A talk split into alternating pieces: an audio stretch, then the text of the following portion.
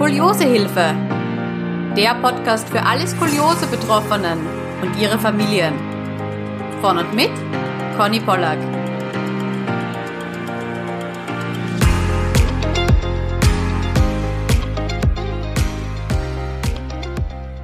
Hallo, es freut mich, dass du heute wieder zuhörst. Bevor die Folge losgeht, möchte ich dir gerne eine kleine Botschaft mit auf deinen Weg geben. Denn vielleicht bist du gerade in einer richtig herausfordernden Skoli-Situation. Vielleicht stehst du gerade vor einer Weggabelung und weißt einfach nicht, ob der linke Weg oder der rechte Weg besser für dich ist. Ja, vielleicht fühlst du dich auch alleingelassen und hast das Gefühl, dass niemand in deinem Leben gerade versteht, was du mit deiner Skoliose durchmachst.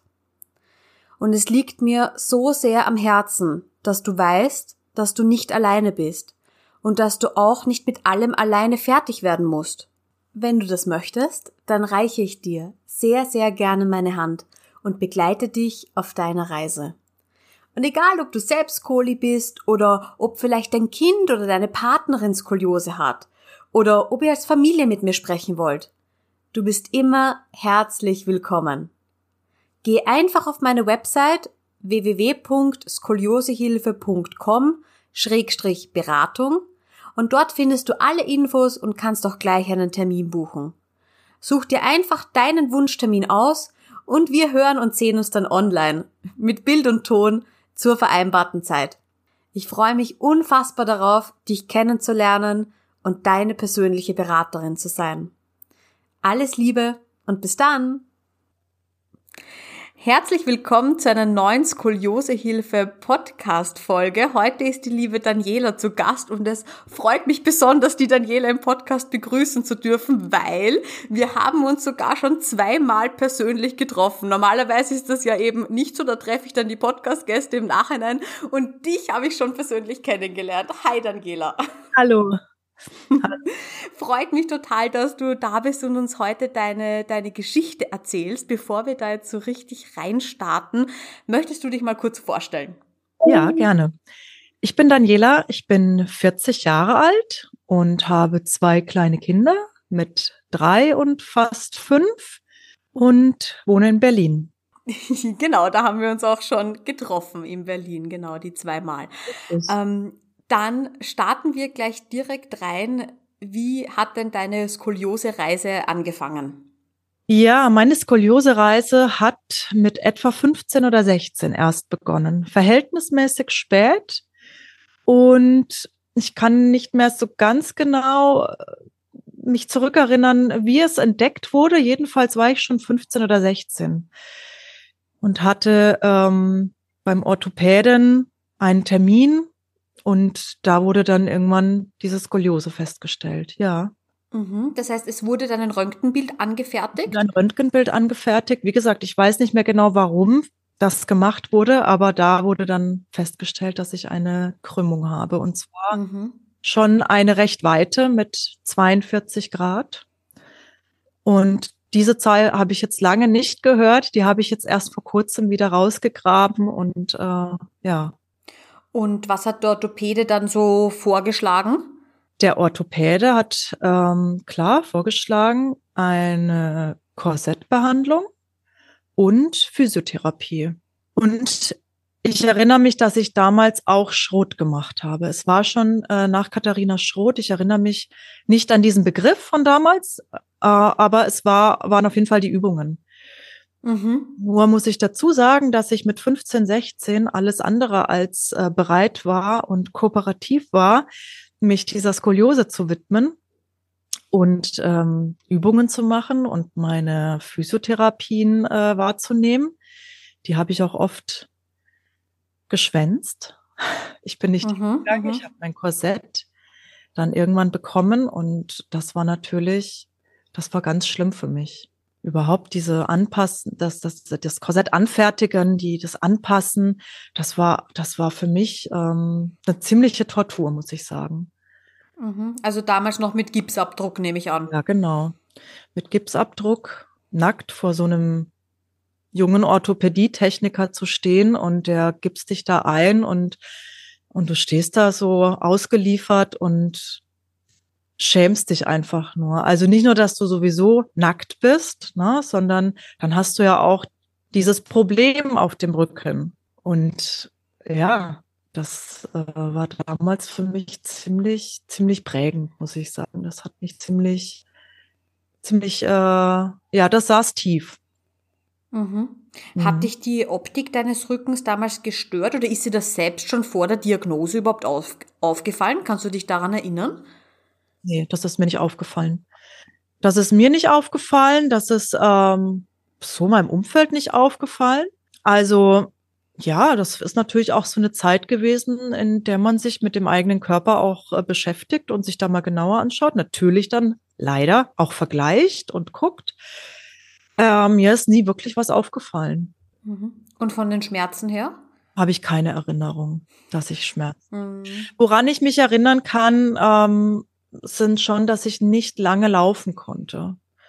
Also ich äh, habe gemerkt, dass ich nach, nach so einem Dauermarsch irgendwo in der Stadt oder na, wenn man mit der Schule irgendwelche Ausflüge gemacht hat, war ich schon ziemlich schnell erschöpft und hätte mich am liebsten irgendwo hingesetzt, aber das habe ich irgendwie nicht so ganz zugelassen, weil ja, weil ich natürlich mit den anderen mithalten wollte.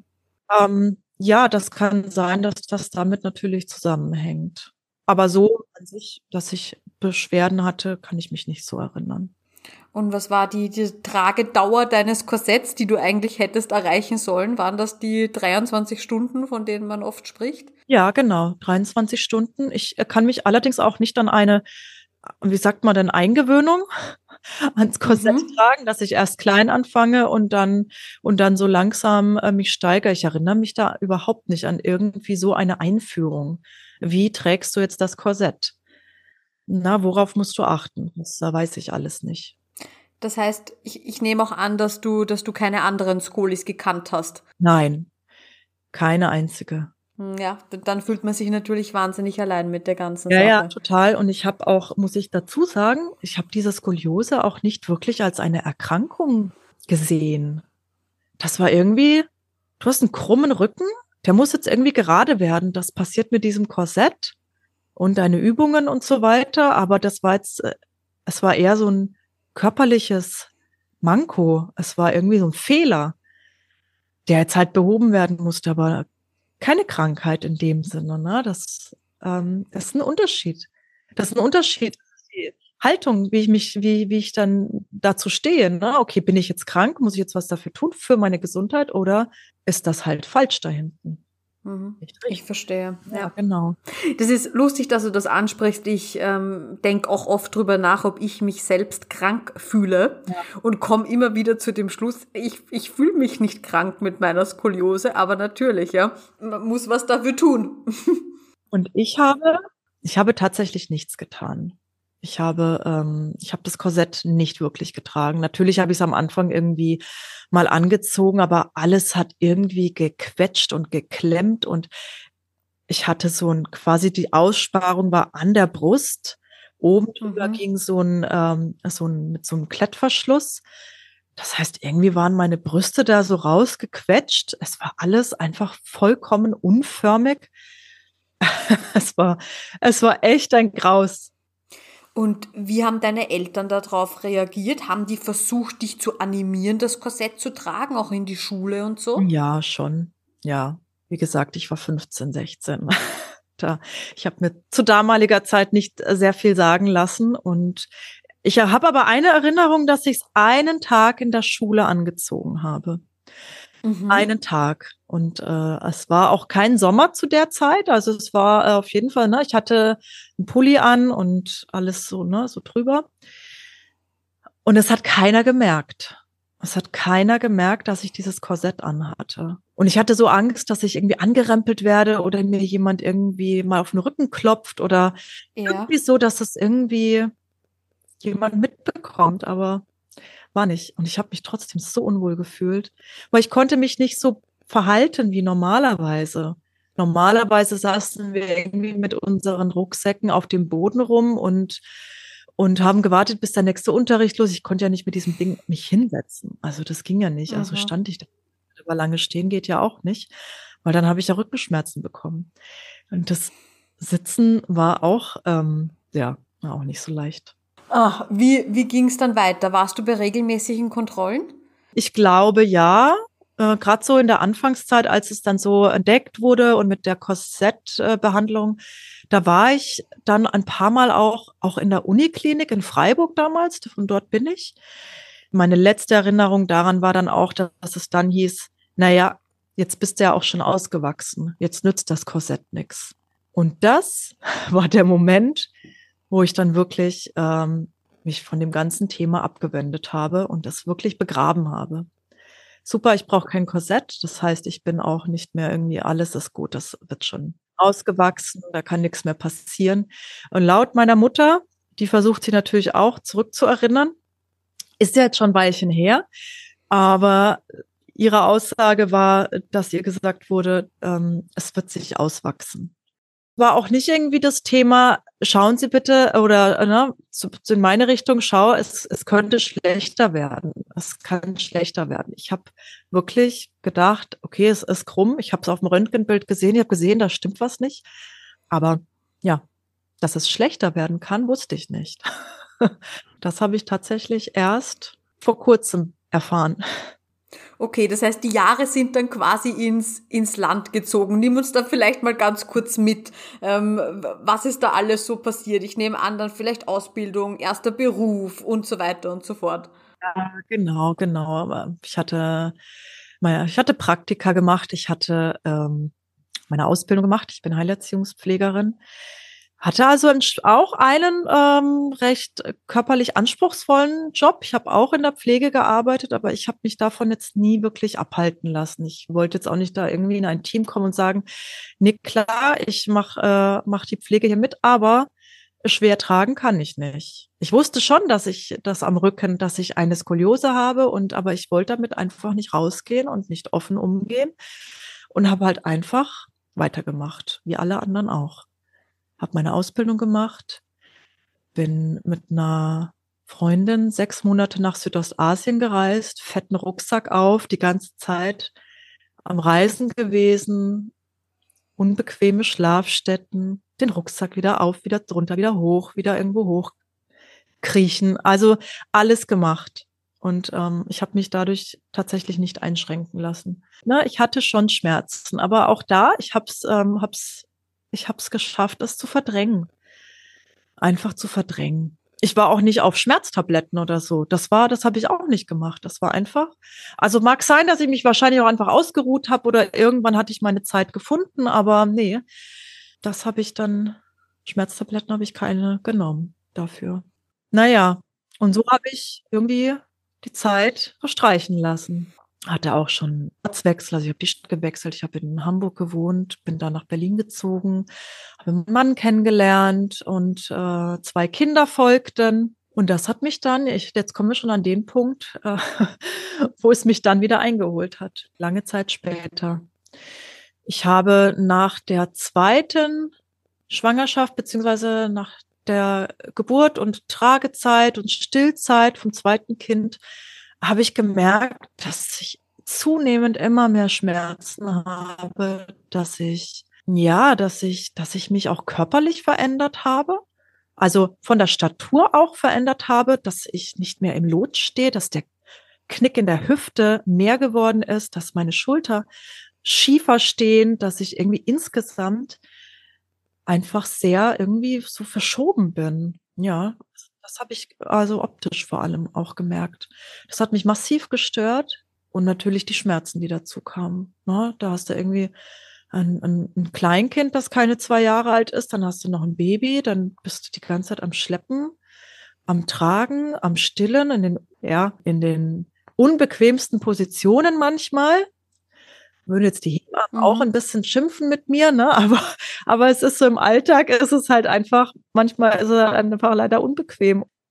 Wobei ich sagen muss, die zwei Schwangerschaften an sich, ähm, die ging eigentlich relativ gut. Ich hatte mich, hatte zwei echt schöne Schwangerschaften und ähm, hatte natürlich so ein paar Zimperlein, aber nicht unbedingt nur was nur den Rücken betreffend. Ne? So. Okay, verstehe, ja. So, das heißt, du merkst irgendwie, dass sich optisch was verändert, dass die Schmerzen stärker werden. Und dann irgendwann, glaube ich, kommt man an den Punkt, wo man sagt, okay, man muss jetzt irgendwas anders machen. Ja, man muss erstmal an den Punkt kommen und sich eingestehen, dass da, ähm, dass ich da etwas habe, was ich jetzt wirklich jahrelang vergraben habe. Ich muss mich diesem Thema mal widmen, dieser Skoliose. Das habe ich ähm, in Angriff genommen. Ich, mich hat dieser, dieser optische Zustand hat mich so massiv gestört, dass ich auch gemerkt habe, dass ich mich so körperlich, also ich fühlte mich einfach wahnsinnig unwohl, habe auch nicht mehr die Klamotten getragen, die ich vorher getragen habe, habe mich mehr versteckt.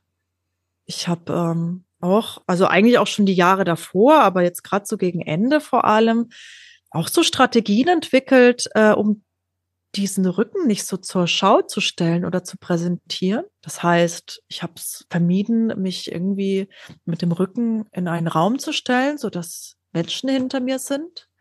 Ich habe äh, ja klar vermieden natürlich das schon sowieso, ne? Äh, rückenfreie Teile tragen. Das gab es ja noch nie. Und ähm, ja, auch im Urlaub am Strand, also der letzte Urlaub, da waren wir drei Wochen in Kroatien und ich war, glaube ich, zweimal, dreimal im Wasser. Ansonsten war ich draußen mit T-Shirt an. Mit T-Shirt an. Ja. Mhm. Okay, ja. Gut, aber das hat dann ja, wie soll ich sagen, das sind dann vielleicht, wie man sich in einem Raum positioniert, das fällt jetzt dem Umfeld nicht so gleich auf, ja. Ähm, aber über die Jahre hinweg haben dich Leute darauf angesprochen? Mm -mm.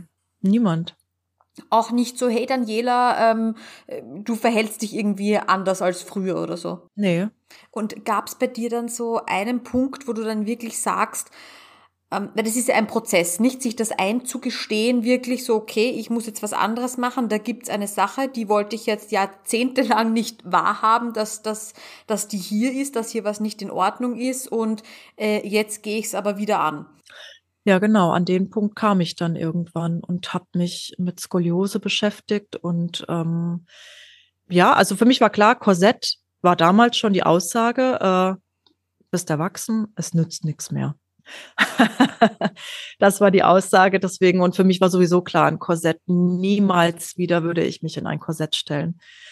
Also bin ich ziemlich schnell zur OP gelangt. Ja, ich habe keine andere Möglichkeit gesehen. Ich habe mir das alles mal durchgelesen und habe mal geschaut, was habe ich denn da eigentlich? Was bedeutet das? Und dann habe ich äh, natürlich auch Bilder gesehen, Röntgenbilder im Internet und dachte, oh, ich erinnere mich noch so vage dran. Meine war auch ziemlich ausgeprägt. Aber wie gesagt, ich wusste damals, also als ich dann angefangen habe zu recherchieren, hatte ich meine Gradzahl von damals nicht im Kopf. Das wusste ich alles nicht mehr. Das habe ich erst später erfahren. Ja, meine Mutter hat ein altes Röntgenbild rausgekramt und hat mir das gegeben und ich habe es dann hier ausmessen lassen. Äh, ja, ich hatte mich damit beschäftigt, bevor ich überhaupt bei einem Arzt war. Und dann habe ich ganz schnell einen Orthopädentermin ausgemacht. Und ähm, ja, ist ja nicht so leicht, auch einen Termin zu bekommen, so schnell, weil ich habe das ja wirklich jahrelang schleifen lassen. Aber wenn ich dann wenn ich dann möchte, wenn ich dann was mir in den Kopf setze, dann muss es halt ganz schnell gehen. Und äh, dann hatte ich mich tatsächlich bei einem in einer Privatpraxis gemeldet, bei einem Orthopäden und ähm, hatte dann ziemlich schnell auch einen Termin und der hat allerdings kein Röntgenbild gemacht, was ich schade fand, aber der hatte so ein anderes Verfahren, diese Scans. Mhm. Diese Rückenscans. Mhm. Genau, und ich dachte, ach Mensch, das ist ja auch super, keine Strahlung und so. Und dann was er zu mir gesagt hat, war auf jeden Fall, ich muss, äh, ich muss Sport machen. Ich muss Sport machen. Das ist auch tatsächlich, habe ich das ähm, jahrelang schleifen lassen, obwohl ich früher sehr sportlich war und habe es aber jahrelang schleifen lassen und ähm, war jetzt dann aber die letzten zwei Jahre so okay, sportlich okay.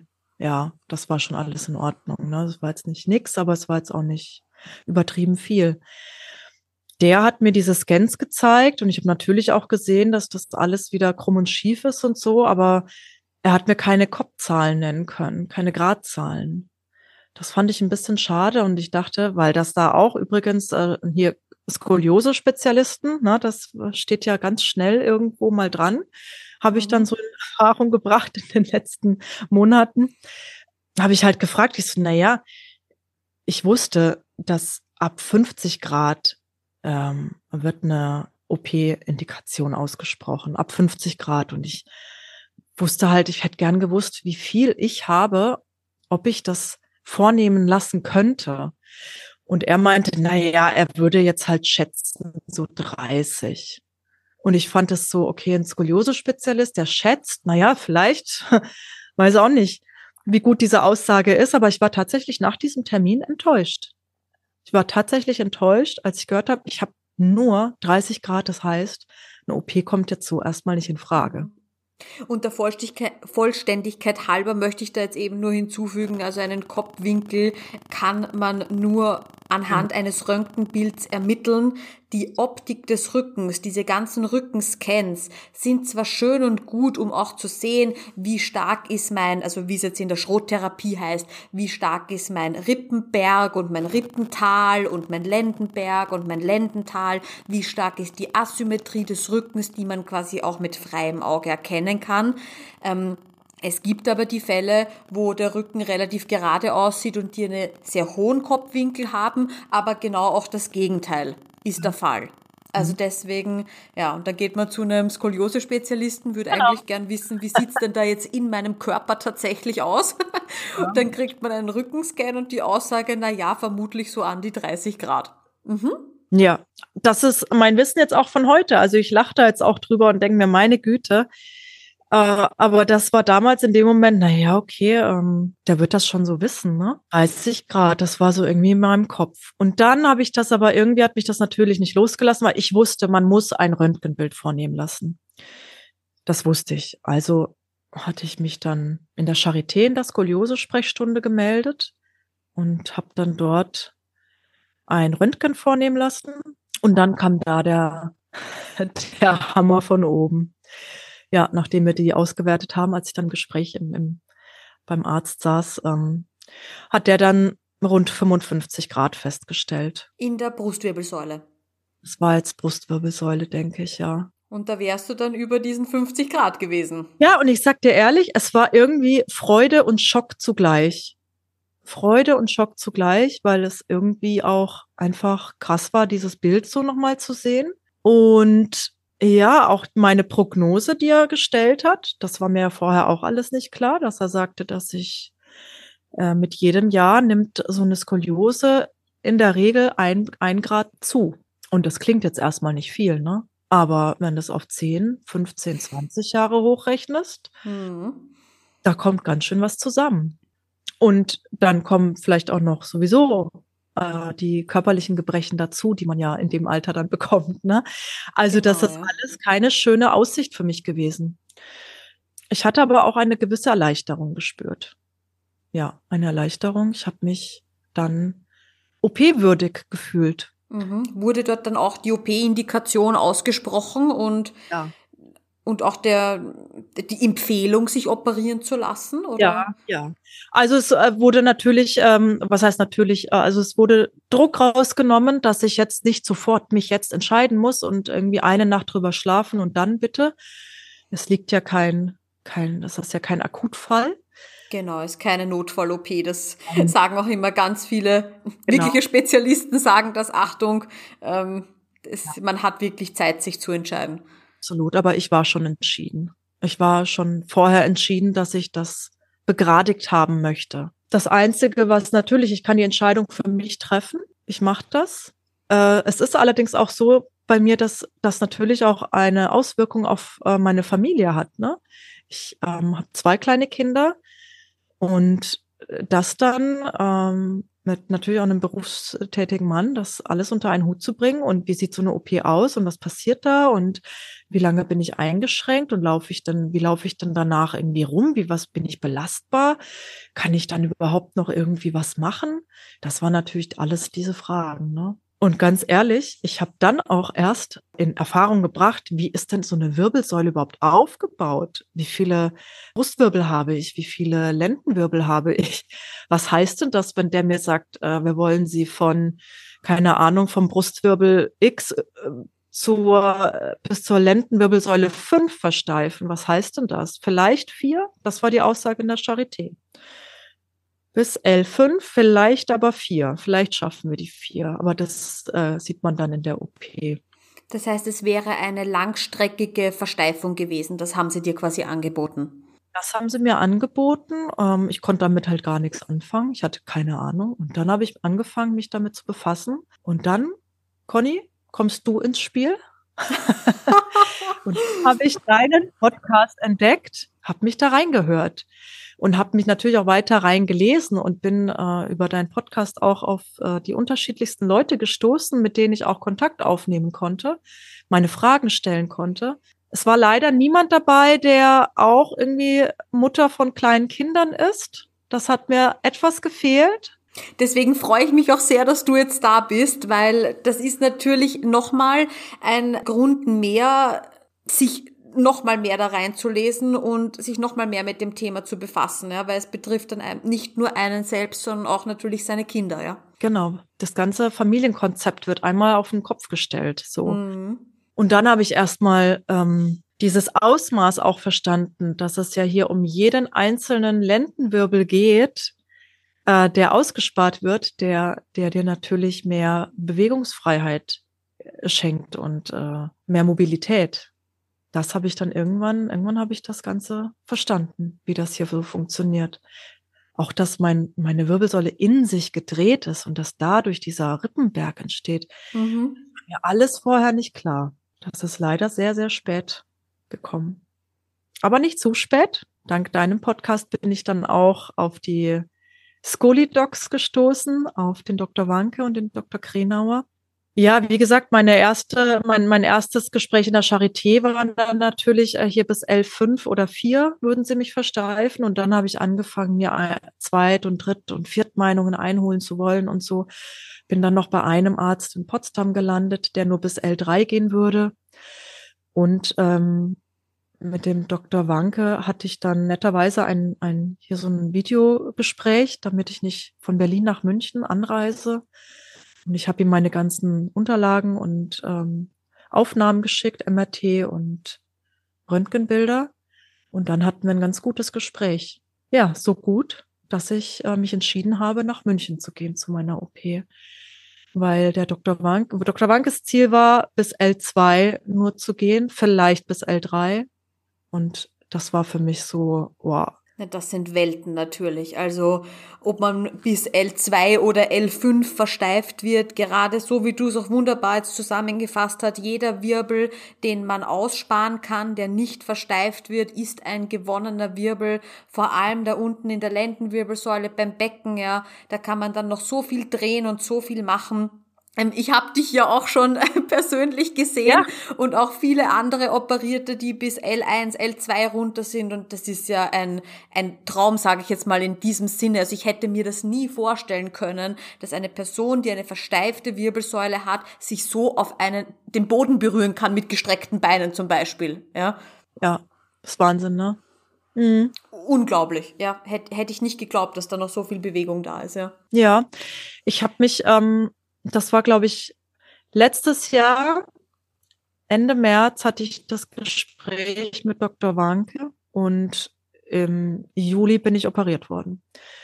Das war alles ganz schnell. Man muss sagen, der Zeitpunkt, als ich den ersten Termin zur ähm, Skoliose-Sprechstunde ausgemacht habe, erstmal bei diesem Privatarzt, das war irgendwas im Oktober 2021.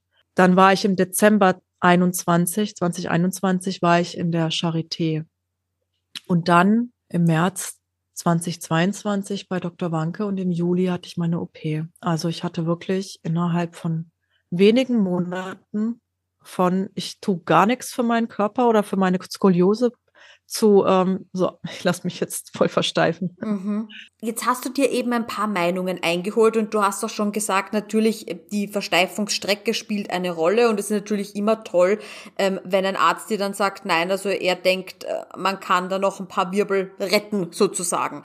Ähm, ja. Gab es noch andere Aspekte, weil du hast gesagt, du hattest ein sehr schönes Gespräch mit ihm. Vielleicht kannst du da auch nochmal zusammenfassen, kurz, warum hast du dich wohlgefühlt bei ihm? Weil man, man merkt, merkt ja durchaus, dass du sagst, das hat für mich so gut gepasst, dass ich bereit bin zu sagen, obwohl ich in Berlin lebe, ich möchte meine OP in München machen, ich möchte dorthin. Also ich glaube, der Dr. Wanke hat mich vor allem mit einem Satz abgeholt, äh, und zwar stört es sie optisch.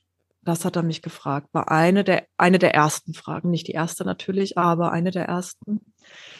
Und ähm, wie geht's Ihnen mit der Skoliose? Das war auf jeden Fall, ja, sofort abgeholt hat. Sind Fragen, die man nicht so oft von Chirurgen oder Orthopäden hört. Mhm. Das sind Fragen zum, auch zum psychischen Befinden. Ne? Wie fühle ich mich damit? Ähm, stört es mich sehr oder na, wie, wie, wie geht es mir damit? Ja, das war so eines der, wo ich auch erstmal ein bisschen irritiert war. Ich war erstmal irritiert, also dann natürlich hat es mich total gefreut, weil weil jetzt, jetzt fragt jemand endlich, wie, wie, wie es mir wirklich geht damit. Das ist jetzt nicht nur, ähm, äh, lassen Sie mal sehen und ähm, wir rechnen mal aus und, und so, und sondern ähm, so, der da so, ich sag mal, mechanisch daran geht, sondern das waren die, die zündenden Fragen. Ich hatte auch tatsächlich ein Kloß im Hals danach. Also ich habe richtig gemerkt, wie, so, wie er mich echt getroffen hat damit. Aber so sind die Unterschiede. Ich habe eigentlich gedacht, na, ich lebe in Berlin, hier ist die Charité. Ähm, natürlich sind das alles Spezialisten dort und dann komme ich da hin und krieg, krieg so unterschiedliche Aussagen. Ist, ist ganz, ganz häufig so. Ich habe ja auch einige Ärzte konsultiert ja. zu, zu, ja. zu, zu meiner Skoliose und ich finde das ganz spannend. Ja, also was ich da, ich glaube im Endeffekt, ich habe jetzt vier verschiedene OP-Methoden ähm, und Versteifungsstrecken und wie auch immer. Also ich hätte, ich könnte aus dem Vollen schöpfen. Aber im Endeffekt muss man dann natürlich als Laie entscheiden, möchte man eine OP und wenn ja, bei wem fühle ich mich am wohlsten, bei wem passt das Gesamtbild, ähm, woran glaube ich auch als Laie. Genau. Ja, ganz stark. Okay, aber jetzt kann ich mir vorstellen, ähm, das ging ja alles dann sehr schnell. Wie habt ihr das familiär gelöst oder wie habt ihr euch darauf vorbereitet? Naja, es stand, ich weiß gar nicht, ich glaube, es stand relativ schnell dann auch der OP-Termin fest. Ich glaube, der stand relativ schnell fest, weil ich mich eigentlich auch in dem Moment entschieden habe, im Gespräch, okay, ich, ich will nach München, ich möchte von, von Dr. Wanke oder eben Dr. Krenauer ähm, operiert werden, auf jeden Fall. Und wir haben dann natürlich hin und her überlegt. Ich meine, die Strecke München-Berlin oder Berlin-München ist natürlich eine echt gute auch. Ne? Ich hatte auch die Idee, um an die Ostsee zu gehen, aber es ist alles nicht so leicht, dahin zu kommen. Und mit dem Sprinter bist du halt innerhalb kürzester Zeit in München. Ähm, aber wir haben überlegt, ne, gehen wir alle als Familie hin, äh, nehmen wir die Kinder mit und macht mein Mann da vielleicht irgendwie einen kleinen Urlaub draus äh, und so weiter, zum, zumal er auch aus ähm, lange in München gelebt hat. Das heißt, wir hatten da schon irgendwie einen Bezug zu München.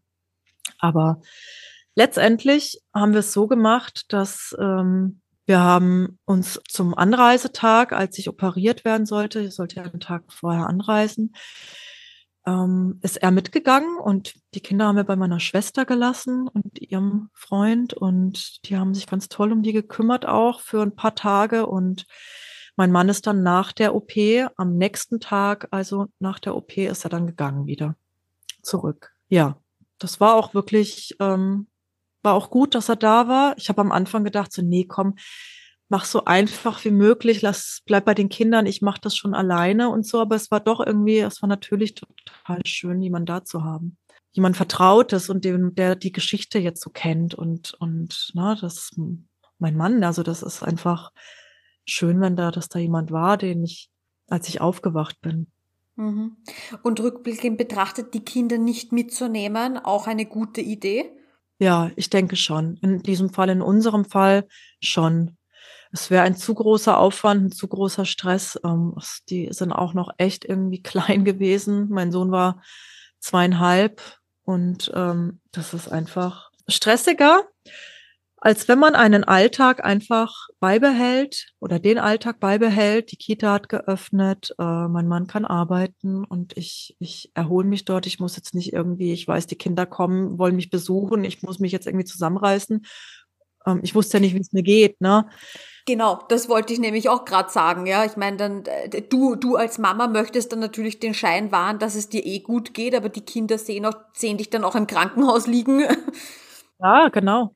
Es wäre vielleicht was anderes, wenn ich jetzt hier in Berlin gewesen wäre. Ne? Also da kann man dann spontan sagen, hey, ich habe einen Megatag heute, kommt vorbei. Oder wir treffen uns draußen oder was auch immer. Ne? Das wäre vielleicht was anderes. Aber jetzt so, so ein richtiger Urlaub wäre das für meinen Mann zumindest nicht gewesen. Meine Mutter war noch dabei. Meine Mutter hat sich für diese, ich weiß nicht, wir haben irgendwie ähm, eine Woche bis zehn Tage haben wir natürlich gerechnet, dass ich im Krankenhaus bin. Meine Mutter, meiner Mutter war es sehr wichtig, dass sie dabei ist, dass sie da ist, nicht dabei, sondern da ist. Ähm, sie hatte auch nicht den Anspruch erhoben, jeden Tag vorbeizukommen, sondern sie wollte einfach nur da sein. Und ob sie mich dann sieht oder ich keinen Besuch will oder doch Besuch will, das durfte ich entscheiden. Aber ihr war einfach wichtig, dass wenn irgendwas ist, dass sie schnell da ist. Oh, das ist aber schön. Ja, und ich habe das am Anfang so ein bisschen belächelt und dachte, nee, also klar, kannst du machen, dann musst du nicht. Ne? Also ich bin jetzt auch alt genug und so. Und dann war es wirklich schön, muss ich echt sagen, schön, dass ich da irgendwie täglich Besuch bekommen habe von ihr. Ohne mhm. dass ich mich irgendwie natürlich verstellen musste oder irgendwie einen Schein waren oder irgendwie, ja, kleine Handgriffe auch. Also sie war wirklich über Stunden dann mit mir da auf dem Zimmer. Wir haben zusammen Kreuzwort gerätselt und so weiter. Also irgendwie haben wir die Zeit rumgekriegt. Und ja, klar, sie hat mir natürlich auch hier und da geholfen, wenn mir irgendwas runtergefallen ist oder ich musste nicht ständig die Schwestern rufen oder die Pfleger. Aber es war auch einfach, einfach so äh, fürs Herz was gut. Mhm. Also würdest du empfehlen, jedem, dass er jemanden halt in der Nähe hat, der ihn so ein bisschen begleitet? Ja, doch. Ich habe jetzt auch schon von, von ähm, Frauen gehört, äh, es sind ja meistens Frauen, die betroffen sind, als dann Corona war und überhaupt gar keine Besuchsmöglichkeit war, als das als ein Besuchsverbot war. Also das, das wünsche ich mir echt nicht wieder zurück. Das muss ein, eine sehr, sehr harte und sehr schwere Zeit nach der OP gewesen sein, wenn dich keiner besuchen kann. Mhm. In, in der Zeit jetzt ähm, bis zur OP, gab es da, weil du gesagt hast schon, dass dein Entschluss feststand, gab es ja dann dennoch so ein paar Momente, wo du daran gezweifelt hast, ob das jetzt die richtige Entscheidung ist oder nicht? Nicht einmal. Ich war so sicher, ich war so bereit dazu. Es hat mir sogar eher zu lange gedauert. Mhm, also es war eine gewisse Vorfreude da. Mhm. Ja. Weil ich habe auch Ergebnisse gesehen. Ne? Ich habe Ergebnisse gesehen von, von anderen Betroffenen und, und war fasziniert und konnte es nicht glauben. Also ich war eher, ich habe eher gedacht, warum denn nicht früher? warum mhm. habe ich das jetzt erst? Habe mich so rumgequält damit. Psychisch auch. Ne? Bei mir war es wirklich, äh, ja, ich hatte Schmerzen, aber ich hatte vor allem auch wirklich, hatte, hatte ich einen hohen Leidensdruck. Und dann kam natürlich der Punkt, als ich mich entschlossen habe, dann musste ich natürlich damit mit diesem Thema, was ich ja lange vermieden habe, mit irgendwem zu sprechen musste ich natürlich rausgehen. Also ich kann ja nicht einfach so irgendwie mich irgendwie in München operieren lassen und danach irgendwie wie so ein, ich, ich wusste ja nicht, wie ich zurückkomme, ne? Ich dachte, ich komme ja vollkommen lediert irgendwie zurück und, und laufe wie ein Roboter oder was, ne? Also ich bin auf jeden Fall nach außen gegangen damit und habe das dann im Umfeld erzählt, Freunden erzählt, ähm, bei der Arbeit natürlich erzählt und so. Und ich war überrascht, über die Reaktionen der Leute, weil jeder Einzelne war aus allen Wolken gefallen, als ich das erzählt habe oder sogar ein Röntgenbild gezeigt habe. Die sind alle aus, den, aus allen Wolken gefallen. So, was, das sieht man dir überhaupt nicht an. So sieht dein Rücken aus, na, wenn sie ein Röntgenbild gesehen haben. Und so, das kann doch nicht sein. Krass und, und ich konnte es nicht fassen, dass die das nicht gesehen haben. Ich habe manchmal schon gedacht, ach, die sind vielleicht einfach nur nett und sagen nichts. mhm. Aber die haben nichts gesehen. Ja? Also es ist unglaublich. Ja. Mhm. Und auf Arbeit? War kein Problem. Wirklich einen ganz tollen Arbeitgeber, die mir ganz viel, also auch mein Team natürlich, äh, ganz viel Entspannung da reingegeben. Nimm dir Zeit, äh, na, komm zurück, so, nur wenn es geht und wenn du wieder fit bist und alles, alles ist gar kein Problem. Und ja, sehr, sehr schön. Von allen Seiten einfach nur super flankiert worden und aufgefangen und ähm, ja, einfach nur gut. Und ich muss sagen, es war eine meiner besten Entscheidungen im Leben. Und ich würde mir, hätte oder hätte mir auch gewünscht, wäre ich doch früher drauf gekommen. Aber nein, ich habe diesen Gedanken oder überhaupt diese Einsicht nicht zugelassen. Aber egal mit 40, eine Woche nach meinem 40. Geburtstag war dann der Termin und, und dann bin ich operiert worden. ich bin da hingefahren. Es war, ich war sehr entspannt. Ich war wirklich, ich habe mich auch ein bisschen drauf gefreut, vielleicht am Abend dann mal dieses kleine Beruhigungspillchen zu kriegen und so, so einen kleinen kontrollierten Rausch zu kriegen. Aber nein, ich habe es überhaupt nicht gebraucht, weil ich war so ruhig. Und wie ging's dir dann, als du aufgewacht bist? Also ich war ja vollkommen schmerzfrei, als ich aufgewacht bin. Ich habe nichts gespürt. Es war, es war irgendwie, es war eh ein ungewohntes Gefühl, schmerzfrei. Mhm. Aber es war wirklich, okay, das war natürlich die, die ganze, äh, die ganzen Schmerzmedikamente, die ich da bekommen habe, ne? Ähm, und auch der Schmerzkatheter, selbstverständlich, im Rücken. Und ja, also ich war natürlich noch so ein bisschen verballert. Aber mein Mann war da und der Dr. Wanke kam dann auch noch und die Frau Dr. Kio, die ja dann ähm, statt dem Dr. Krenauer dann kam, der hat ja aufgehört und dann kam die Frau Dr. Kio dazu, da war vielleicht auch schon da, ich weiß gar nicht. Mhm, genau, also Dr. Krenauer ist ja nicht mehr in der Schönklinik München-Harlaching zu finden, sondern im OCM in München jetzt. Genau ja, die waren irgendwie alle um mein Bett herum und äh, ich habe nur noch meinen Mann gehört, wie er gesagt hat, Daniela, ey, du bist kerzengerade. Und ich weiß noch, wie ich das, wie das irgendwie ankam, aber ich habe, also, was meint der jetzt mit, meint der mich? Und äh, was meint der jetzt genau mit kerzengerade? Was, also ich war halt noch vollkommen in einer anderen Welt, aber ich habe dann irgendwann, das ging dann auch relativ schnell, habe ich dann irgendwann auch, ja, mich einfach nur gefreut. Es war alles super. Das, die OP lief besser als gedacht. Ich hatte ja große Sorge auch. Ähm, ich hatte Sorge wegen meinem Alter. Also die ganzen Betroffenen, mit denen ich jetzt so Kontakt hatte davor, waren meistens jüngere Menschen um die 20 bis 30, äh, vielleicht ein bisschen über 30 und ganz wenige, ganz wenige, die in meinem Alter, also 40 plus waren. Mhm. Und da hatte ich so ein bisschen, bisschen Sorge, dass, naja, klar, meine Wirbelsäule ist jetzt halt schon 40 Jahre alt, die ist nicht mehr so flexibel wie jetzt eine 20-Jährige. Oder, ja, dass ich da irgendwie vielleicht auch schon irgendwo Verknöcherungen habe oder so. Das war meine große Sorge eigentlich. Und deswegen hatte ich auch ähm, lang vor der OP ähm, jeden Tag irgendwie so Dehnungsübungen gemacht und habe Sport daheim gemacht. Ähm, jetzt nicht irgendwie exzessiv, aber wirklich so eine 10 bis 20 äh, Minuten oder mal 30 oder mal, na, so, weil ich ähm, diese Wirbelsäule ganz, ganz flexibel halten wollte, wenigstens auf die letzten Meter, dass ich sagen kann, ich habe alles dafür getan. Und wenn ich noch eine Restkrümmung, wenn noch eine Restkrümmung von, weiß ich nicht, eine, eine größere Restkrümmung bleibt, das gibt's ja auch, dann ist das so, aber dann habe ich wirklich alles dafür getan. Und wie viel Restkrümmung ist übergeblieben? Acht Grad das, das hat mich auf jeden Fall echt ganz schön, ganz schön umgehauen. Acht Grad. Und ich wurde dann letztendlich ähm, bis L3 versteift. Also Ziel war ja eigentlich zwei, aber das war dann L3. Und jetzt muss man dazu sagen, dass ich noch einen sechsten Wirbelsegment habe, Lendenwirbelsegment. Also ich habe sechs Lendenwirbel.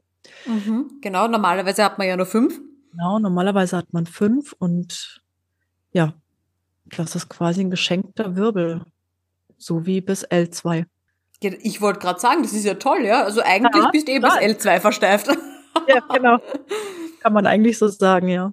Und die Zeit, die Zeit im Krankenhaus nach der OP war, war okay. Also es war an manchen Stellen, ähm, ja, schlimmer als ich dachte. An manchen war es aber auch echt okay. Es war alles, alle haben sich super um mich gekümmert und waren bemüht und so und waren schnell zur Stelle, wenn irgendwas war. Und ja, die Schmerzkatheter wurden nach, ich weiß gar nicht, zwei, drei Tagen wurden gezogen. Dann der Blasenkatheter als nächstes, wovor ich große Angst hatte, weil ich Angst hatte, äh, irgendwie, oh nein, ne, wenn ich jetzt so viel auf Toilette vielleicht muss, dann muss ich ja so oft aufstehen. Mhm. Aber das war auch alles dann überhaupt gar kein Problem. Und die Schmerzen hast du jetzt eh schon erzählt, also als du aufwachst, aufgewacht bist, warst du schmerzfrei und wie ging das dann im Krankenhaus weiter? War es erträglich? Ja, die, also die Schmerzen waren erträglich. Es gab schon auch Tage oder ein, zwei Tage, vielleicht auch eher so, so Momente auch. Es ist ja nicht mal der ganze Tag, sondern so Momente, wo ich wirklich gelitten habe. Also laut der Ärzte hieß es auch, sie werden am zweiten, dritten Tag hat mir der Dr. Wanke gesagt, werden Sie mich verfluchen und dann wird's aber immer besser. Und so richtig verflucht habe ich ihn nie, aber äh, es war schon, es war schon heftig teilweise, ja. Und dann wurde es aber auch, wie gesagt, es wurde dann auch echt besser. Und dann bist du auch schon im Krankenhaus aufgestanden und gegangen? Ja, am zweiten Tag. Also am ersten Tag nach der OP. Am ersten Tag nach der OP bin ich dann aufgestanden. Und dann ging das alles so seinen Lauf. Ne? Dann hast du ja da dein Wägelchen, mit dem du dann da stehen, auf dem, an dem du stehen kannst. Und ja, so war das dann. Und ich hatte einen Moment, ähm, der mir noch so ganz präsent im Kopf ist, dass ich so ähm, auf der Seite gelegen habe und und habe dann irgendwie in diesem Krankenhaushemdchen, das ich ja nur anhatte, und habe dann irgendwie mal so getastet, so an meiner Seite entlang, an der Hüfte, und habe plötzlich gemerkt, dass der Knick weg ist.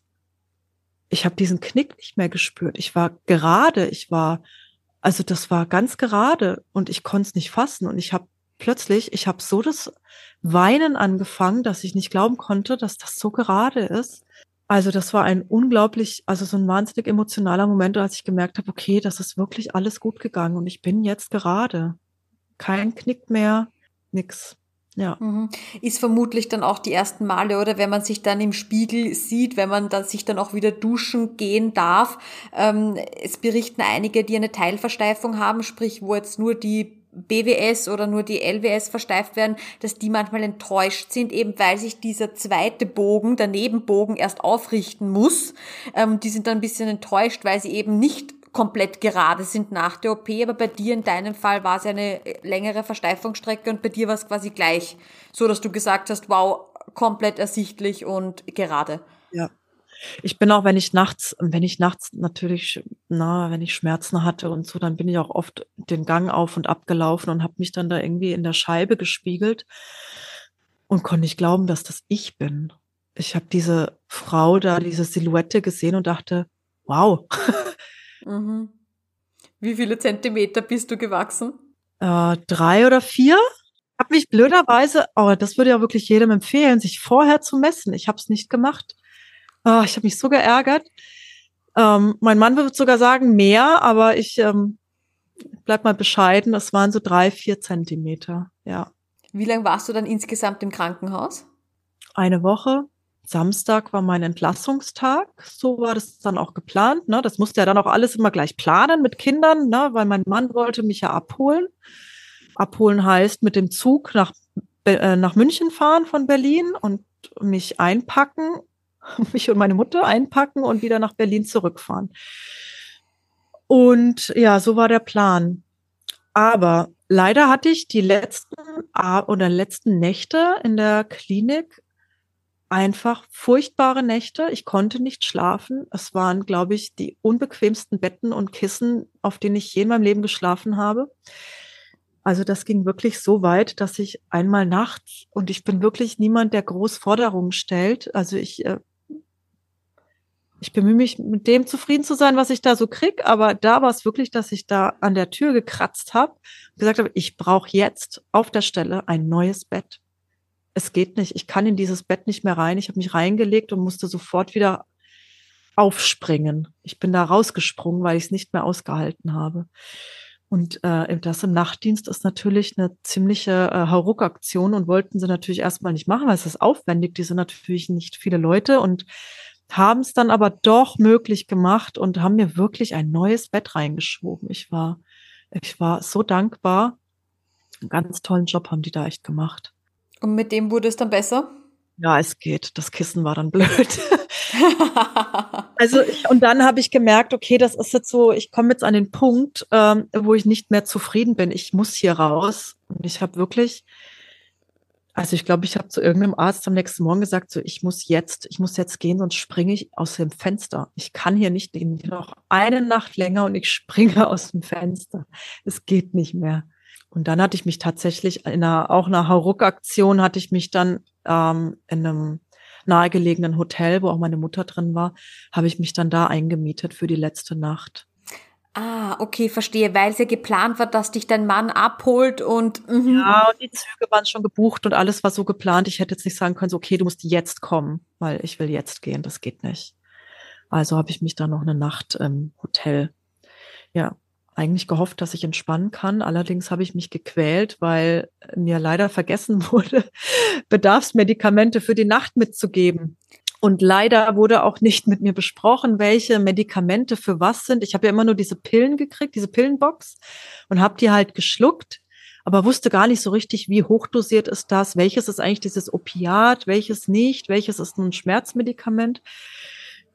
Ja, und somit hatte ich halt in der ganzen Nacht keine ähm, Medikamente, die ich mich getraut habe zu nehmen. Ich wusste nicht, wie ich mit denen umgehe. Es war ein bisschen schade. Ich hatte höllische Schmerzen, ohne Schmerzmedikamente die ganze Nacht. Ich hatte das Gefühl, ich habe einen irgendwie 20 Zentimeter dicken Panzer auf dem Rücken, der sich ähnlich schwer angefühlt hat. Also das war ein unfassbares Körpergefühl. Ich habe es irgendwann am frühen Morgen dann gelöst und bin dann da hingegangen und musste mich nochmal neu aufnehmen lassen und so über die Rettungsstelle dort. Und das war alles nicht so ganz einfach. Aber am Ende haben die mich mit einer fetten Tüte Medikamente entlassen, damit ich ja auch noch über meine Fahrt nach Berlin komme. Ich bin ja mit dem Zug gefahren, wir haben extra einen Zug genommen, der irgendwie nur viereinhalb Stunden fährt. Und dass ich da natürlich auch gut ausgestattet bin mit Medikamenten, ne? Für die Fahrt. Wie war die Zugfahrt dann? Ähm, ja, also extra den Zug, viereinhalb, viereinhalb Stunden Zug äh, gebucht, der dann doch irgendwie eine Stunde länger gebraucht hat, wegen irgendwelcher Weichenstörungen und so. Aber es war okay. Also ich habe es mir ein bisschen leichter vorgestellt. Ich dachte, na ja, ich kann ja mehr, ich kann ja da viel laufen, ich kann da, kann mich da hinsetzen, so, aber dass ich natürlich viel liegen muss, das habe ich jetzt so nicht bedacht. Aber mein Glück war auch, dass das Bordrestaurant ähm, irgendwie ist da die Kühlung ausgefallen. Das heißt, es gab kein Bordrestaurant. Das heißt, diese schönen roten großen Bänke waren frei und ich lag die komplette Zeit auf dieser Bank im Bordrestaurant. Das war meine Zugreise nach Hause. okay, also jeder, der überlegt, mit dem Zug heimzufahren nach einer OP, reserviert euch die Plätze im Bordrestaurant. ja, mein, mein naiver Gedanke war, na, wenn, wenn ich mich mal hinlegen muss, kann ich mich auch auf den, also ich lege mich auch auf den Boden, wenn es sein muss. Ne, so, aber ich wollte auf keinen Fall mit dem Auto fahren. Auf gar keinen Fall. Das ist einfach zu weit und zu ungewiss und bis man aus München raus ist und bis man nach Berlin rein ist und die ganze Strecke, mhm. das, das wollte ich einfach nicht. Da dachte ich, Zug ist leichter. Mhm. So, und jetzt kommst du aber natürlich als frisch operierte nach Hause, wo zwei Kinder auf dich warten. Genau. Das war auch, äh, ja, das war ein sehr, sehr schöner Moment natürlich, ne? Meine Kinder da wieder äh, zu sehen aber auch komisch, weil ich sie nicht so wie gewohnt in die Arme schließen konnte. Ich konnte ja nicht mich bücken und runtergehen. Ich war auch noch nicht so weit, dass ich so ganz easy äh, in die Knie gehe, weil die kommen ja dann auch unter Umständen angerannt und dann hauen sie mich halt um. Mein Mann hat sie sehr gut und intensiv vorbereitet, dass ich jetzt zwar gesund bin und so, ähm, aber aber dass ich immer noch schwach bin und die ganz arg auf meinen Rücken aufpassen müssen und so und hat die da sehr sensibilisiert dafür. Das war auch gut. Und meine Tochter war so sensibel, dass sie sich nicht getraut hat, zu mir zu kommen. Und dann musste ich sie oh. wirklich einladen. Ich so, komm, wir umarmen uns jetzt und ich saß dann auf dem Stuhl und mein Mann hat sie mir einen nach dem anderen oder beide gleichzeitig dann so auf die, auf den Schoß gesetzt oder auf die Beine. Und dann ging das. Ja, das war echt schön. Wie war es für dich dann eben dann zu Hause zu sein in dem Alltag, wo man dann ja eben auch gewöhnt ist, gewisse Dinge zu machen und man ist auch gewöhnt, dass das funktioniert, so wie man es macht? Genau. Also es war erstmal gut, dass ich wieder zu Hause war. Das tat auch einfach gut, ähm, aus dieser Krankenhausatmosphäre rauszukommen und, äh, und ein bequemes Bett zu Hause zu haben und genug Medikamente. Aber es war natürlich ähm, nicht so leicht, das auch so, ja, sich in dieser neuen Rolle dann so zurechtzufinden, dass man jetzt ganz viel übernommen kriegt. Ne? So, ich konnte am, am selben Abend gab es irgendwie noch Essen irgendwie und und ich dachte, ich könnte mir schon selber ein, also also auftun, ne? Mir schöpfen mit der Kelle. Ich habe die Kelle nicht hochgekriegt, ich habe meinen Teller nicht hochgekriegt, ich habe nichts hochgekriegt. Das war alles zu schwer. Also das heißt, da musste mir alles äh, gereicht werden. Das war Klar, ich konnte natürlich selber essen, aber es war alles sehr, sehr anstrengend. Kommt da so ein bisschen ein Gefühl der Verzweiflung in einem dann hoch? Naja, ich habe halt so sehr gehofft, ich, ich hoffe, dass dieser Zustand nicht so lange anhält. Mhm. ich konnte ja natürlich, ich konnte mich auch nicht bücken, ich konnte mich nicht beugen, ich konnte gar nichts machen. Es war Verzweiflung nicht, aber es war einfach nur so, Gott, hoffentlich geht das ja alles doch gut, ne? Und, und wann geht es gut und wann wird es jetzt wirklich richtig besser und so. Und ähm, ja, es gab natürlich auch viele Situationen, wo ich da auch lustige Situationen, na, ne, dann hatte mir mein Mann irgendwie was zu essen vor die Tür gestellt, weil er keine Zeit hatte mit den Kindern. Es gab Alarm und es war Action zu Hause und ich habe gemeint, ich so, ich nehme gerade, ich, ich muss jetzt langsam was essen, weil ich habe Medikamente genommen. Ich merke, ich muss jetzt mal was in den Bauch kriegen. Und dann lag da dieser fette Frühstücksteller auf dem Boden. Und ich, da, ich, ich kam halt nicht ran. Ich konnte mich ja nicht bitten. Und dieser Teller, und ich hatte so Hunger und dieser Teller war da unten und dann war so, okay, ich muss jetzt noch mal irgendwie, ja, ich mhm. kann ihn nicht aufheben, es tut mir leid, ich kann gar nichts. Ja. Man ist wirklich so ein bisschen, ja, ein, man ist nicht ein bisschen, man ist voll auf Hilfe angewiesen. Mhm. Und jetzt muss man aber dazu sagen, wir haben uns ja das erste Mal gesehen live. Da warst du wie viele Wochen Post-OP? Zwei. und das muss ich, das muss ich jetzt erzählen. Das war, das war einfach der Hammer. Also wir sind zwei Wochen Post-OP, ja. vermutlich so an die, naja, drei Stunden werden es gewesen sein, oder? Wenn nicht sogar mehr. Ja, mehr, mehr. Es war tatsächlich mehr. Mehr. Mhm. mehr. Also so an die vier Stunden ja. sind wir in einem Restaurant gesessen.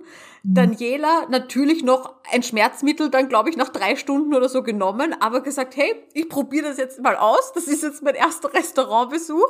Schauen wir mal, wie lang es klappt. Und das hat tatsächlich die vier Stunden mit Abendessen und Quatschen ähm, total gut funktioniert. Also da war ich selbst auch total erstaunt. Ja, ja, ich auch. Ich Na, es war wirklich, ich hatte das Einzige, was wichtig war, war, dass ich äh, natürlich meine Medikamente mitgenommen habe und mein Kissen. Also so ein Kissen im Rücken, das habe ich auch lange Zeit äh, noch gebraucht. Und äh, ja, und dann hatte ich wirklich echt Sitzfleisch da und hatte keine Schmerzen. Und das war wirklich Wahnsinn. Zwei Wochen nach der OP saßen wir da im Sommer draußen in Mitte und haben Abend gegessen. Und noch genau. Nachtisch.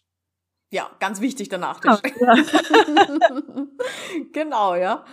Und es wird immer besser, es wird einfach immer besser. Es gibt auch manchmal so, so Phasen, wo es ein bisschen stagniert oder gefühlt stagniert, ähm, aber es geht immer irgendwie voran. Es, ich kann irgendwie plötzlich merke ich, dass ich Dinge mache, die ich vorher noch nicht so leicht machen konnte oder mit ein bisschen Schmerzen verbunden oder und plötzlich mache ich die und stelle fest, oh, stimmt, habe ich gemacht.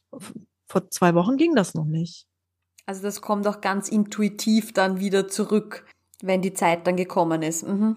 Ich glaube, ich habe auch so nach vier bis sechs Wochen oder so hat mein Mann dann auch angefangen, ähm, wieder so richtig voll zu arbeiten, so dass ich dann auch die Kinder nachmittags hatte. Oder war es nach zwei, nach zwei Monaten? Naja, also nach einer gewissen Zeit hatte ich dann halt nachmittags die Kinder. Und da muss ich sagen, das ist gegangen, aber ich durfte mich am Tage nicht groß auspowern dass ich den, dass ich den Nachmittag halt fit bin. Also ich konnte entweder vormittags was machen oder nachmittags. Beides ging nicht. Beides war unmöglich. Das heißt, ja. dann war man einfach erschöpft. Ich war richtig erschöpft. Also so, dass ich einfach nur liegen musste und ich konnte nichts machen. Ja, das war, das war nicht so schön. Ich habe da auch ein paar Mal die Rechnung dafür gekriegt, wenn ich dachte, ich mache jetzt vormittags irgendwie, keine Ahnung, irgendwas zu Hause und dann am Nachmittag hole ich die Kinder. Ja, das war, da ging auch schon mal der Schuss nach hinten los, dass ich mich auf dem Spielplatz dann auf meine Decke legen musste. War ja eh Sommer. Immer eine Decke dabei, auf die Decke legen musste und mein Mann angerufen. Ich so, okay, ich glaube, äh, wir sollten wechseln. Ich muss jetzt nach Hause. Und dann kam er auch gleich. Ja. Also sowas gab's auch noch. Ja. Mhm. Aber auf solche Situationen, dass das natürlich passiert, äh, ist ganz klar und das ist natürlich äh, umso mehr wert, wenn man dann irgendjemanden in der äh, Familie in seinem Leben hat, der dann auch einspringen kann. Ja, genau, unbedingt. Meine Mutter mhm. war auch eine ganze Weile bei uns ähm, und hat uns so ein bisschen so rundherum versorgt oder auch mal die Kinder natürlich beschäftigt und bespaßt und gemacht und getan. Ähm, wir haben auch noch einen noch einen Hund zu Hause. Das heißt, er musste auch noch versorgt werden. Das hat sie dann auch viel übernommen und ja, war schon gut. Wann hast du dann zum, zum ersten Mal dran gedacht, wieder arbeiten zu gehen? Also die OP war im Juli. Ähm, ich wollte noch unbedingt den drei Monats Kontrolltermin abwarten und da habe ich schon gedacht, ja, wenn es um Leben und Tod ging und ich müsste jetzt anfangen, würde ich es äh, irgendwie hinkriegen. Aber ich habe mir dann noch mal den ganzen Oktober genommen und habe dann im November ähm, im November habe ich dann mit der Wiedereingliederung angefangen. Und machst du jetzt auch die stark körperlichen Tätigkeiten oder hast du dich da ein wenig umorientiert? Ich habe mich umorientiert, ja. Ich habe jetzt ähm, natürlich noch Menschenkontakt, aber bin im betreuten Einzelwohnen für psychisch kranke Menschen. Und da erfordert es keine Pflege oder irgendwie großkörperlichen Einsatz. Kein Einsatz, den ich nicht von mir abwenden kann, ne? Mhm okay, ich kann das nicht machen, das muss jemand anderes machen. Ja, haben das, haben das, haben die Ärzte auch geraten, ähm, da eben die, also nicht den Beruf zu wechseln, aber halt eben dich da ein bisschen äh, umzuorientieren? Nee, nee. Nee, diesen Job mache ich auch schon sehr lange. Ähm, da bin ich jetzt auch schon seit zehn Jahren. Also deswegen, ich habe da, bin da, konnte da ganz normal wieder zurück einsteigen. Okay, verstehe. Also was du vorhin erzählt hast, auch mit der körperlichen Arbeit sozusagen, das war früher in deiner Karriere und nicht jetzt, dass du wegen der Skoliose-OP ähm, jetzt dich da irgendwie anderweitig äh, arrangieren musstest danach. Genau. Verstehe. Und wie geht's dir jetzt? Super, ähm, wirklich gut. Also ich war jetzt, bin jetzt sechs Monate Post-OP und kann wirklich sagen, ich kann eigentlich alles wieder machen wie vorher. Es gibt hier und da kleine Einschränkungen. Also würde ich jetzt ähm, Yoga machen, könnte ich den Katzenbuckel nicht mehr machen. Das geht mhm. nicht. Also es gibt natürlich auch so manche Bewegungen, die kann ich so nicht ausführen, wie man sie vielleicht sonst machen würde. Aber brauche ich auch nicht. Also es brauche ich auch alles nicht. Ich kann mir die Schuhe anziehen. Ich kann mir Socken anziehen. Ich kann, ich, also alles läuft ganz normal ich kann meinen kompletten Alltag bewältigen, ohne ähm, halbtot danach auf die Couch zu fallen. Äh, ich kann ja morgens arbeiten gehen, nachmittags die Kinder haben oder den ganzen Tag arbeiten und so. Das ähm, ist wirklich unfassbar.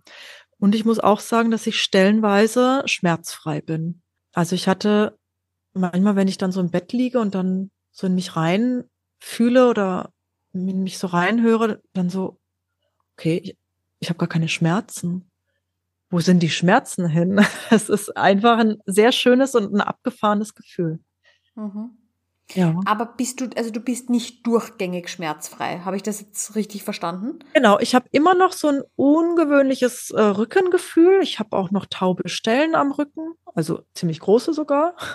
So der gesamte ähm, Schulterbereich ist irgendwie noch, noch nicht so ganz, äh, ja, fühlt sich alles noch nicht so ganz normal an. Aber es ist auf jeden Fall eine deutliche Verbesserung. Und halt natürlich körperlich, ne? Also die Statur, das ist einfach normal. Wenn ich mich an die Wand anlehne, fühle ich auf, auf beiden Schulterblättern die Wand. Hm. Das ist unglaublich.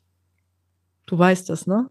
Ich weiß, ja, ich, ich lächle jetzt genau. Also ich habe ja, wie eh schon einige wissen, ein Erwachsenenkorsett und das äh, derotiert mir die Wirbelsäule auch ganz stark. Und ich weiß von dem Gefühl, obwohl ich ja ähm, oben nicht meinen größten Bogen habe, sondern der ist ja bei mir in der Lendenwirbelsäule, aber trotzdem dieses Anlehnen, dieses Gefühl, links ist anders als rechts, hatte ich letztens auch so einen Aha-Moment, wo ich das auf einmal nicht mehr hatte und äh, da ist einem zum, ja, zum Heulen zumute.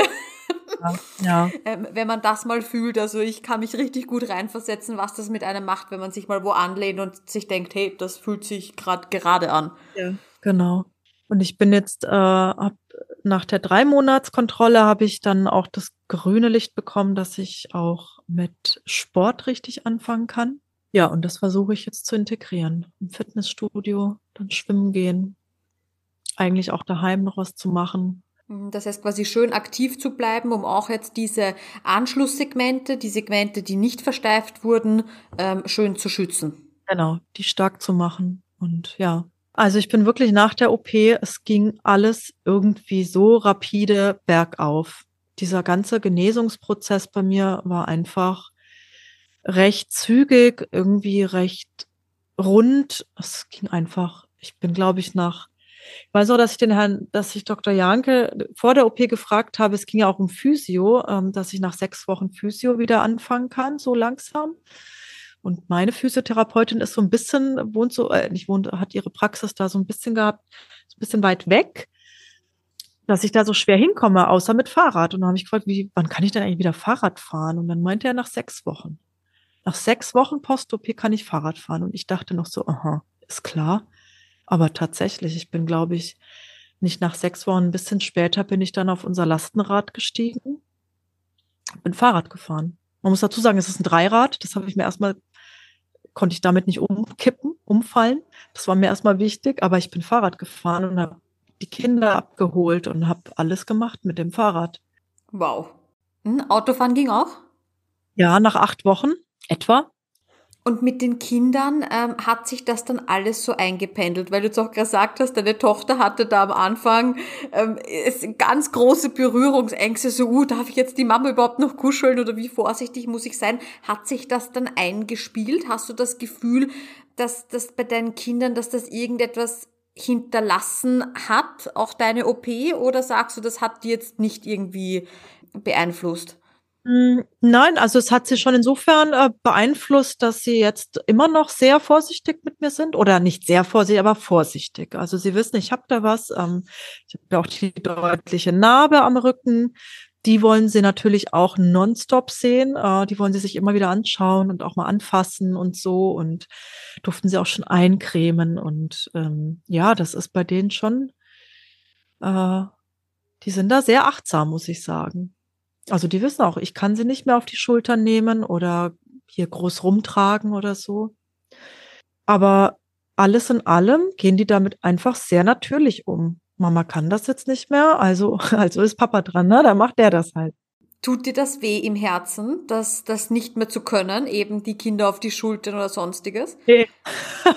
ich bin ganz froh. nee, das ist in Ordnung. Ich ähm, habe damit auch keine, keine Probleme. Nein.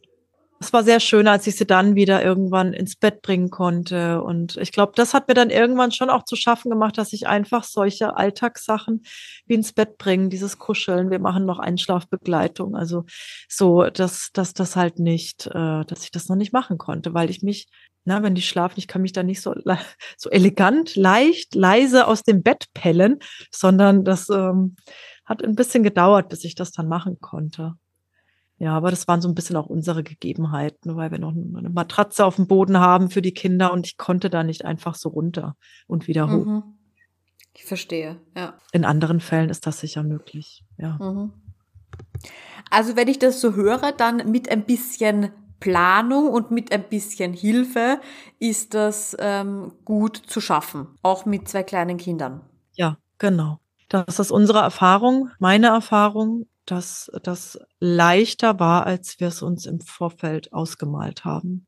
Aber natürlich auch mit, mit, mit Hilfe hier und da. Man kann aber auch bei der Krankenkasse einen Antrag auf Haushaltshilfe stellen. Das heißt, auch da kriegt man Unterstützung. Haben wir jetzt nicht gemacht, ähm, kann man aber tun. Mhm, interessant, okay, das habe ich gar nicht gewusst, dass das geht, ja. Genau, kannst du alles ankreuzen, was du brauchst. Auch Kinderbetreuung, auch Haustierbetreuung oder Versorgung, ähm, also alles. Weißt du, wird, wird das dann veranlasst na, nach der OP oder wird das alles schon im Vorhinein? Nee, eigentlich im Vorhinein wird das gemacht. Also der Arzt stellt dir dann äh, einen, einen Schrieb dazu aus, den du dann an die Krankenkasse weiterreichst. Ne? Und, und dann wird das eigentlich, also es sollte ja vor der OP auch genehmigt sein und ab Tag eins äh, sollte ja jemand auch vor Ort sein. Ne? Ja, danke auf jeden Fall für den Hinweis. Also gerade auch vielleicht eben für Alleinerzieherinnen ein, ein guter Punkt. Danke, Daniela, dass du uns mitgenommen hast auf deine Reise. Es hat mich echt Spaß gemacht, deine Geschichte jetzt auch nochmal so detailliert zu hören, obwohl ich sie ja schon ein bisschen so gekannt habe. Conny, ich danke dir. Ich, äh, mir war auch wichtig, dass, äh, ja, dass wir dieses Gespräch hier in deinem Podcast führen, weil ich einfach aus deinem Podcast so wahnsinnig viele Informationen rausgezogen habe für mich und auch mein Umfeld. Ich habe, glaube ich, allen möglichen Leuten immer deine Podcasts irgendwie äh, weitergeleitet. Das musst du anhören und das musst du anhören.